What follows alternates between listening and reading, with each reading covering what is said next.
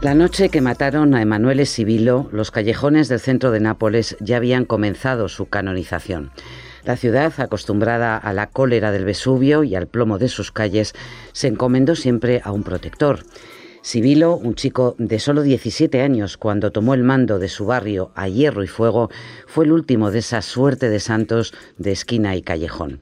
Hijo de una familia de artesanos, sin linaje camorrístico ni padrinos de sangre, montó un ejército de adolescentes con hambre de gasolina y armas, zapatillas caras y reservados en las discotecas. Los llevó a la guerra contra el viejo orden mafioso, devoraron como pirañas a las familias de toda la vida y como cualquiera haría a su edad, lo subieron a Instagram.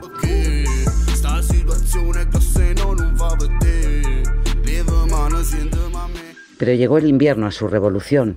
Murieron 60 chavales en dos años y otros 40 fueron condenados a 500 años de cárcel en un histórico proceso conocido como la Paranza dei Bambini.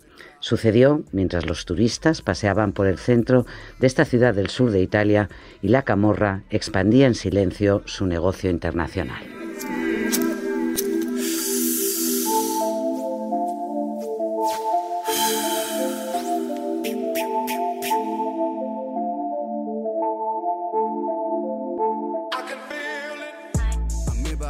Así empieza Balas Perdidas de Nápoles, el reportaje sobre una nueva generación de chavales, los baby boss, que quieren arrebatarle el poder a los viejos mafiosos. Daniel Verdú es nuestro corresponsal en Italia. Oye, Dani, un arranque muy potente, ¿no? Muchas gracias, Monse. Bueno, pero es la, es la realidad.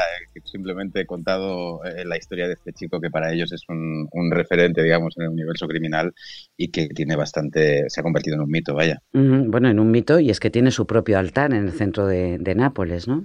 Sí, es, es, una de las cosas más impactantes. En, en, la calle, en el palacio, dicen ellos, donde vivía vive todavía parte de su familia, los comerciantes del barrio eh, le construyeron una especie de capilla con un altar, con un busto con, su, con su rostro y su cabeza, con la cresta paradigmática que llevaba, las gafas de pasta negras y una barba larga que era el signo más eh, carismático de, de Manuel Sibilo, ¿no? convertido, digamos, en el, en el gran, eh, gran símbolo de esta, de esta nueva generación de, pequeños capos camorrísticos. Ah, pequeños capos, eh, tú destacas en el, en el reportaje que antes la camorra no, no tiraba, no utilizaba a los chicos más, jóvenes, les dejaba crecer, luego ya más adelante empezaban con sus trabajillos. ¿Qué es lo que ha pasado para que tan jóvenes hayan eh, empezado ellos en el, en el negocio de la droga, del blanqueo, en fin, en lo que son las actividades típicas de la camorra? Bueno, hubo, se produjo un fenómeno hace 10, 12 años, que yo creo que confluyó eh, el hecho de que muchos de los grandes capos, de las grandes familias entraran en la cárcel, algunos murieron, algunos digamos que ya pasó su momento, y se creó una suerte de vacío de poder muy pasajero, porque luego hay que subrayar que todavía la camorra y los grandes padrinos son los que mandan, pero que permitió a una serie de chicos, entre ellos Emanuel Sibilo, eh, digamos, eh, tener esa aspiración de quedarse con esos negocios en el centro, en el centro de la ciudad. Y lo tomaron por la fuerza. Eh, digamos, en el caso de Sibilo tuvo, tuvo éxito, tuvo una aventura que duró casi dos años y se hizo con el control de una serie de calles de, de su zona. En el caso de otros, pues no, no corrieron la misma suerte y acabaron o muertos o en la cárcel. Al fin y al cabo, Nápoles, la diferencia con otras eh, ciudades es que no es en la periferia donde están estos barrios más marginales. Aquí es el puro centro de, Nápoles. Sí, eh, como tú dices, Nápoles es una ciudad, además de fantástica y arrebatadora en muchos sentidos, muy particular en el sentido que yo creo que debe ser de las últimas ciudades del siglo XIX en Europa, en el sentido que, la, que el centro urbano no ha sufrido un proceso de gentrificación salvaje, como puede ser París, Londres, Barcelona, Madrid, en el que las clases medias altas, digamos, han querido adueñarse un poco de esa, de esa zona privilegiada de, la ciudad y ahí siguen viviendo las clases desfavorecidas, con lo cual ellos mismos dicen que, de alguna manera se parece más bien a una favela a veces latinoamericana que a, que a una ciudad europea. Entonces, bueno, eso ha producido que haya una periferia social, digamos, y económica incrustada dentro de la ciudad y que sucedan, que sucedan estos fenómenos. El fiscal jefe de Nápoles, Melilo, que es un tipo muy minucioso, que tiene tentáculos en la calle y que conoce muy bien todo este fenómeno, es de los más, un poco más descreídos en el sentido de, pensar que estos chicos tienen alguna posibilidad de, hacerse con el control real de, una, organización como la Camorra. Estamos hablando de una cuota de violencia metropolitana consentita dai grandi cartelli mafiosi. Solo aparentemente considera que al final, pues bueno, les utilizan. Eh, durante un tiempo tuvieron esa ilusión de, poder, eh, de poder dominar esas calles, pero que al final simplemente son carne de cañón ¿no? de los grandes cárteles que, todavía controlan la ciudad. Dani, las cifras eh, sobre la pobreza de, estos chicos en Nápoles son espeluznantes. Hay un abandono escolar, cuentas en tu reportaje, del 40% una pobreza del 22%. El 31% ni estudia ni, ni trabaja. En ese, en ese ambiente en el que muchos de ellos además entran en prisión muy jóvenes o entran y, salen, ¿qué se puede hacer para, para que no, no, estén en una vida condenada a la prisión, a salir, a delinquir de nuevo, a, entrar? ¿Quién está haciendo algo por ayudarles? Mm. No, mira, como tú dices, yo creo y además es muy importante subrayar que más allá del fenómeno criminal, del, del fenómeno de problema de orden público, este es un problema de exclusión social brutal. Es decir, en el centro de Nápoles, en su propia periferia, los índices de pobreza pues son altísimos y muchos de estos chicos no tienen eh, un referente ni ninguna posibilidad, abandonan el colegio tempranísimo y se dedican a vagar por las calles. Nosotros durante el reportaje que hemos estado un mes y medio yendo y viniendo de Nápoles, pues nos hemos encontrado con chicos de 10, 11, 12 años que cada noche les ven en la plaza, pues, bueno, un día con el motorino, el otro día no sé qué, bueno, y tienen una ansiedad, digamos, por tener eh, pues un teléfono bueno, unas zapatillas que muchas veces les acaba llevando a robar, ¿no? Un poco la historia de siempre de lo que es el crimen pero a unas edades bajísimas. Questi eh, bambini che sono cresciuti comunque in delle realtà particolarmente difficili dove hanno visto come modelli il boss del quartiere, colui che spacciava la droga, al límite el parente que era en la delincuencia. El ayuntamiento está haciendo, en fin, relativamente pocas cosas, pero hay iniciativas como los maestros de calle, que son una organización que tiene a, a unos profesores paseando por todos los por todos los barrios céntricos de, de Nápoles y ejerciendo un poco de tutores de chicos determinados. No es la única manera. Estos, estos maestros además son tipos duros, no son, en fin, no les vienen con cuentos, digamos, eh, mm, eh, con florituras, digamos, educativas, sino que mm. pues, gente, pues muchos han sido pues ex camorristas o ex delincuentes o han tenido problemas con las drogas. Todos los chicos reconocen de alguna manera a uno de ellos, ¿no? Eh, y bueno, y estos, estas personas pues les tutelan, les sacan de la calle, les meten en actividades como el boxeo, como como la música para intentar eh, apartarles de eso. Se han abierto muchas escuelas de tarde donde muchos chicos que han dejado las clases pues pueden ir a estudiar cosas más profesionales ya desde muy jovencitos, ¿no? Con 12, 13 años pues ya estudian cocina, mm, mecánica, pero bueno, aún así eh, la sensación de abandono eh, que tiene recorriendo esas calles es total. Oye, me ha impresionado porque tú entraste en la, en la prisión, en la cárcel de eh, Pollo Reale, donde hay muchos de estos, de estos chicos. Pudiste hablar con, con uno de ellos, con Salvatore Bonifacio, que dices que tiene una inteligencia natural y una educación, pero es que lleva, que tiene 27 años y lleva los últimos siete en, en, en la cárcel. Sí, Sí, no, este chico era un tipo sorprendente. Este, eh, digamos, ves también un poco el, destino marcado un poco a fuego que tienen algunos, algunos chicos, porque este nació en una familia, en fin, él no lo decía así, él hablaba, como suelen decir ellos, con eufemismos de eh, afiliados, ¿no? que normalmente tiene que ver con eh, formar parte de la camorra, y se encontró con una organización criminal de la que formaba parte todos, todos sus hermanos, toda su familia, y que se dedicaban al tráfico, eh, a la importación de cocaína de Latinoamérica, pasando por España, subrayado él siempre todo el tiempo, ¿no? Mm. Y, entonces te das cuenta como muchos de ellos pues no tienen, algunos por pobreza extrema, otros porque es lo que tienen en casa, no hay mucha posibilidad de salir y este pues se convirtió en un jefe muy rápidamente de, una organización. Y, y, sí, como dices, pues es un, como todos ellos, porque han tenido que buscarse la vida desde muy jovencitos y hacer frente, digamos, a, una violencia bastante salvaje, pues son listos se han aprendido a buscar la vida, tienen una inteligencia emocional bastante desarrollada y no todos, claro, no, se puede generalizar, pero generalmente es una, un ambiente que desgraciadamente te espabila muy temprano, claro.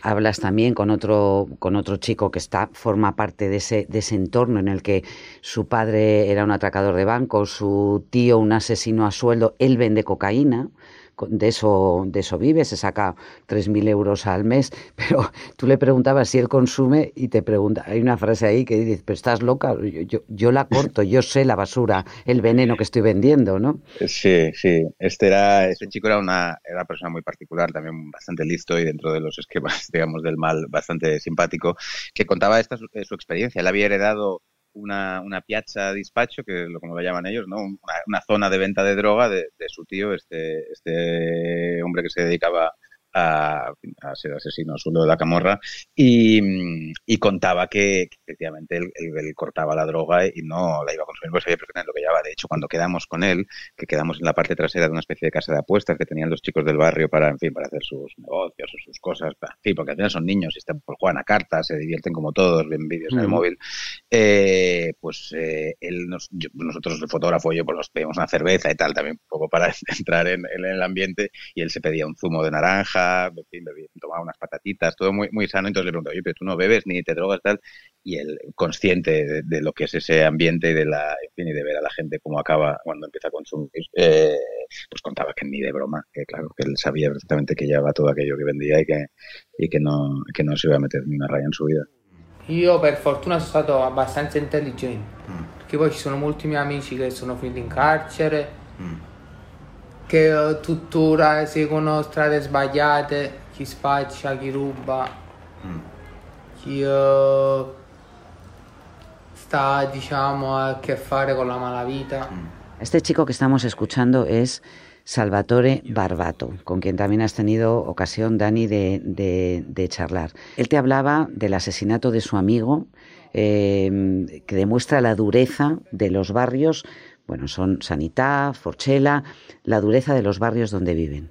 Sí, eh, Salvatore, que es un, chico fantástico que, ha, en fin, que pese a haber, crecido en un ambiente bastante eh, propicio para que él acabase también, digamos, o en la cárcel o muerto, eh, ha conseguido mantenerse al margen. Nos hablaba de, Jenny Cesarano. Eh, Jenny era un chico que a los 17 años murió por una bala perdida de una, banda rival que llegó a Sanidad y empezó a disparar al aire para intimidar a, a, la, a la, gente de ahí y, y, uno de los proyectiles eh, impactó contra él. Durante mucho tiempo, y es una cosa muy triste que sucede en Nápoles, a Jenny no se le consideró una, una, víctima inocente de la camorra, porque siempre se tiende a pensar que, en fin, si te han disparado es por algo, ¿no? Uh -huh. y, que, y, que, y, que, y que de alguna manera, pues bueno, te lo habías buscado. Con el tiempo se descubrió, se, se, se sentenció eh, por parte de un tribunal que Cesarano era, fin, era un chico que no tenía absolutamente nada que ver con todo esto y, y había sido una víctima inocente con todas las ventajas administrativas, obviamente, que también tiene para la, para la familia. Molti ragazzi, quando è morto Jenny là, se ne sono andati.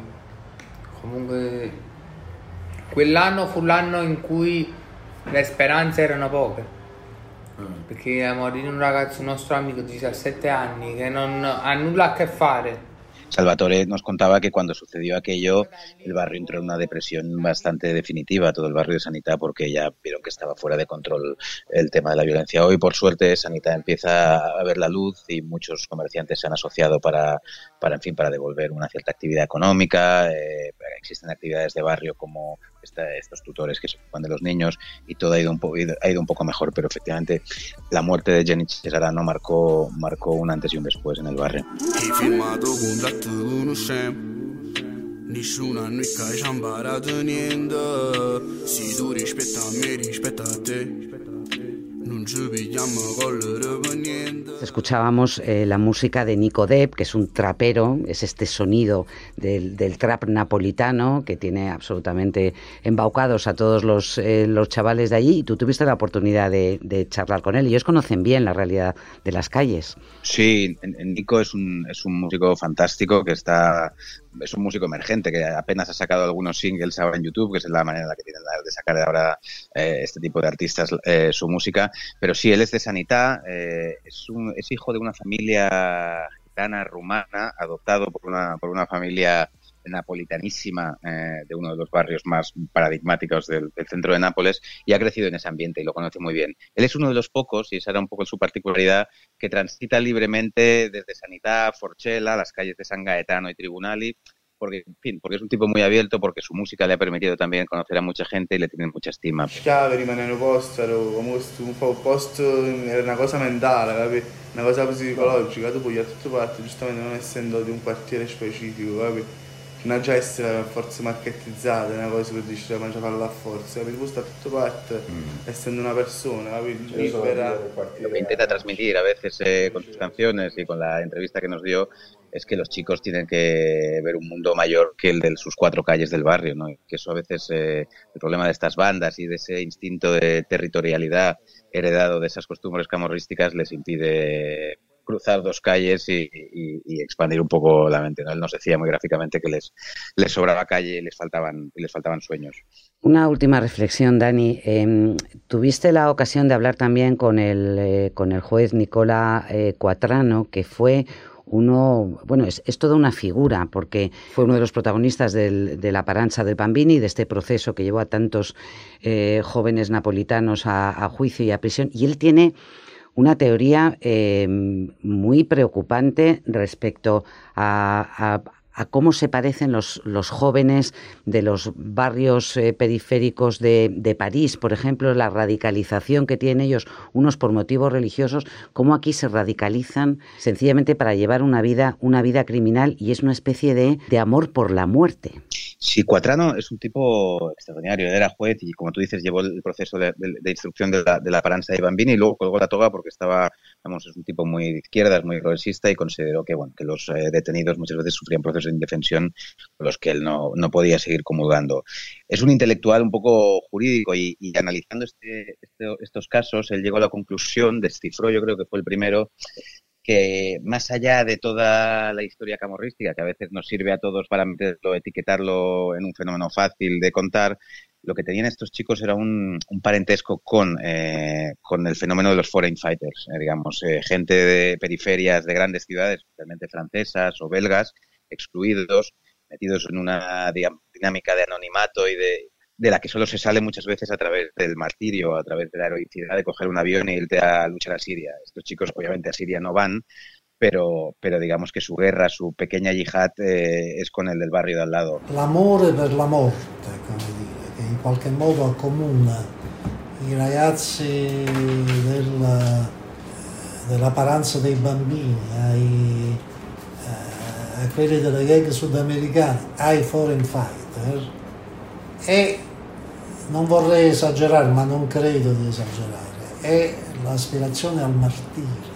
hay otras similitudes, decía él, por ejemplo, la barba larga. Durante un tiempo, eh, todos estos mm, pequeños capos, digamos, se dejaron crecer la barba a imagen y semejanza de, de Sibilo, que fue un poco el primero que, que, usó, que usó esta estética. Y sí, sí, desde luego yo creo que de, Cuadrano tiene algo de razón en eso, ¿no? Porque al final eh, lo que tiene, lo que explica y lo que puede ayudar a prevenir estos fenómenos, más allá de la historia del crimen organizado napolitano, es eh, los procesos de erradicación de, la, de esta exclusión social y, hmm. de, pobreza extrema que viven. Claro, y que no tengan un futuro en el cual que te maten eh, sea la única forma de que tú formes parte de la historia, ¿no? sí. Sibilo, es este caso. Sibilo era un, para cerrar un poco el, círculo, Sibilo era hijo de una familia de artesanos de la calle que hacen los belenes eh, eh, cerca de Tribunali y, no te, eh, carne de reformatorio, sin ningún futuro y a través de esta, de esta banda, esa mm, falta de miedo a la muerte, él murió al cabo de dos años de formarla, consiguió imprimir su nombre, digamos, en letras doradas y con como hemos dicho, con una capilla estupenda en la calle donde vivía su familia, con lo cual ese ha sido un poco el ejemplo de muchos, sí. Pues este, este domingo en el País Semanal, Las balas perdidas de Nápoles, este reportaje de Daniel Verdú, ilustrado por unas fotografías realmente maravillosas de Paolo Mancho. ¿Eh? que ha hecho un trabajo excepcional. Sí, sí, Pablo, la verdad es que ha trabajado muy bien. Es un fotógrafo al que conocimos eh, a través de Instagram porque lleva colgando sus cosas. Es un chico relativamente joven de la periferia napolitana y había hecho muchos trabajos sobre Escampía, que es otro, digamos, que era otro de los focos, eh, digamos, de la Camorra durante mucho tiempo. Quien vea Gomorra lo reconocerá porque son esos edificios que tienen forma de vela. Y aparte de documentar eso, estaba empezando a trabajar en historias del centro y nos pusimos en contacto y la verdad es que ha hecho un trabajo extraordinario porque Nápoles es una ciudad muy de alguna manera un poco tribal y si no vas con alguien que sea de allí es difícil tener acceso a determinados ambientes. Pues vosotros lo habéis conseguido. Daniel Verdú, muchas gracias, un abrazo. Ah, gracias a vosotros. Chao.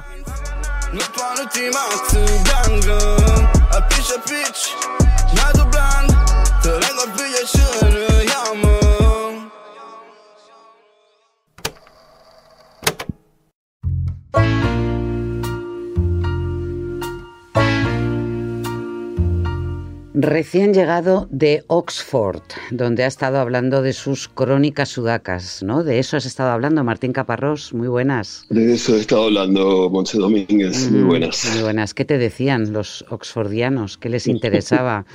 De tus, de tus viajes por las grandes ciudades de América? Bueno, les interesaba tratar de revisar un poco los conceptos y a veces los prejuicios que tienen sobre Latinoamérica, que es un continente en pleno cambio y que sin embargo parece que por momentos ha sido descrito hace 50 años y mucha gente se atiene a esas descripciones. Me mm. parece que hay formas nuevas de pensarlo y creo que eso era lo que esto les interesaba, quiero decir, como un disparador para esas formas nuevas de tratar de ver cómo es ahora Latinoamérica. Bueno, un Oxford que estará, además, me imagino, em, completamente volcado en los debates sobre la campaña electoral británica. Sí, obviamente, y sobre el Brexit y sobre todas esas cosas. Este, justamente anteayer, cuando estaba todavía allí, había mucha historia porque el gran rabino de Inglaterra había salido a enfrentarse a Jeremy Corbyn, el líder laborista, eh, y entonces este, esta idea eh, de que ciertos sectores judíos podían ser tan antiprogresistas, en fin, y que si decirlo es antisemitismo, y todo un debate ahí complicado, que por supuesto todos ellos tienen que ver con las elecciones del 12 de diciembre, donde se va a decidir mucho del destino del Reino Unido. Oye, Caparrós, pero yo eh, queríamos hablar contigo no tanto para que nos contaras tus experiencias en Oxfordianas, sino para que nos, para que nos cuentes esta investigación en la que has indagado en el siglo XIX para encontrar al auténtico creador de las noticias falsas o fake news. Bueno, quizás más que creador sería el que, le dio un poco la forma que ahora le conocemos, o sea, esa forma de difusión a través de los medios, de los periódicos, ¿no? Yo creo que fake news hubo siempre desde que el hombre es hombre, mm. pero en eso, en la primera mitad del siglo XIX, este señor Benjamin Day fue el que terminó de conformarlas tal como ahora las conocemos. Eh, Benjamin Day era un norteamericano que nació en Massachusetts en el, año 10, en 1810, me hacía gracia que fue como 15 días antes de que naciera la República Argentina, con la cual yo tengo algo que ver. Este, y eh, aprendió muy joven, como se aprendía en esa época, a los 13, 14 años, a ser tipógrafo en un pueblito. Y entonces se fue a Nueva York a tratar de conquistarlo, ya entonces Nueva York era como la gran ciudad. Eh, y al poco de estar ahí, con sus 20, 22 años, eh, inició un pequeño periódico que en realidad lo hizo, y esto también es bastante moderno, no porque tuviera ninguna noticia que ofrecer, sino porque la imprenta, a la imprenta le estaba yendo mal y, mm. y pensaba que podía usar el periódico como publicidad de esa imprenta. Este, ¿Sabes cómo era el sistema que tenía para que su periódico funcionara? ¿Cómo? Pues también es bastante contemporáneo. Eh, era una hojita, se llamaba The Sun, el, Sol, y era una hojita que salía eh, por un centavo, costaba solo un centavo, un, penny, cuando los eh, diarios de la época costaban cinco o seis centavos. Y para poder dar esos precios, lo que hacía era esperar que todos los otros diarios se publicaran. Y entonces él levantaba las noticias, robaba las noticias de los otros diarios y con eso hacía su hojita que salía cuatro o cinco horas después, cinco o seis veces más barata. ¿Te suena ah, bueno, bueno, perdona, yo creo que esto lo estudié en la facultad, los penny papers, ¿no? Los, los primeros periódicos que eran tan baratos que, claro, dejaban eh, descoyuntada a la competencia. Claro que robando noticias también es, es fácil. Pero bueno, cuando él, cuando cuando él consiguió, cuando Benjamin Day consiguió dar realmente la nota, eh, fue, cuando empezó a publicar no solamente noticias de crímenes em, de las calles de, Nueva York, sino a contar cosas que pasaban en la Luna. ¿Quién era su corresponsal allí? bueno, él decía que su corresponsal era un astrónomo muy conocido en esa época, un tal John Herschel, Sir John Herschel, un británico, eh, que supuestamente tenía un gran telescopio eh, en el Cabo de Buena Esperanza, en el sur de Sudáfrica, por allí. Eh, era un telescopio así como creo que aumentaba, no me acuerdo si decía que 46 mil veces lo que se veía o una cosa por el estilo. Y entonces eh, en The Sun empezó a salir en agosto del, 30, del 35, de 1835, una serie de notas, seis notas, sobre la vida en la Luna, porque Sir John Herschel era capaz de contarnos cómo se vivía en la Luna decía que había bisontes, había unicornios azules, había chicos, había señores bajitos con alas de murciélago, había oh. templos, había océanos, había de todo. Este, el diario fue un éxito extraordinario. De dos o tres mil ejemplares pasó a veinte mil en, en tres días. Y el pobre John Herschel, que no tenía nada que ver, que no tenía ni idea de que esto estaba sucediendo, durante años tuvo que contestar cartas de gente que le preguntaba más detalles sobre el tema de, cómo había visto la luna, cuando efectivamente no la había visto nunca. ¿no?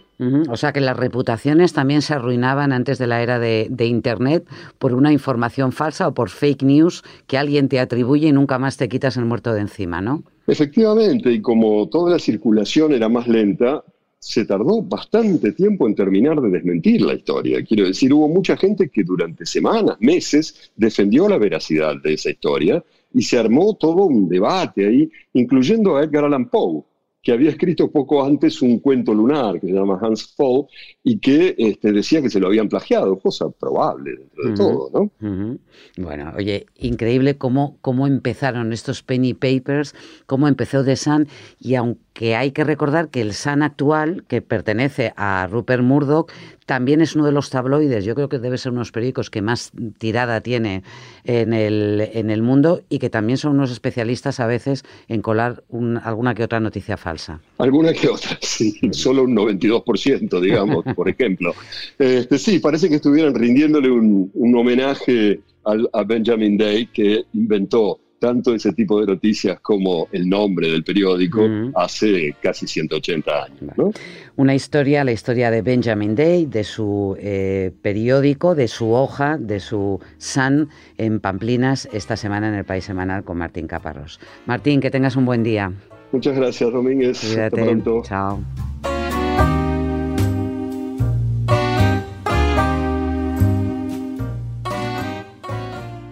Además del precursor de las noticias falsas y del reportaje sobre Nápoles y sus fieros bambini, en el País Semanal vas a encontrar en este nuevo número una entrevista con Mercedes Milá y un viaje a Medellín, la nueva capital del reggaetón. Este domingo, primero de diciembre, en tu kiosco, en la web y aquí, claro, en Extra, el podcast del País Semanal. Soy Montserrat Domínguez. Hasta la próxima semana.